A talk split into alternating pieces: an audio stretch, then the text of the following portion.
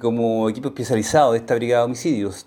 y a petición expresa del Ministerio Público, la tarde y noche de ayer se acudió hasta el sector La Misión, esto dentro de la comuna de San Juan de la Costa, lugar donde se constató el hallazgo de osamentas humanas.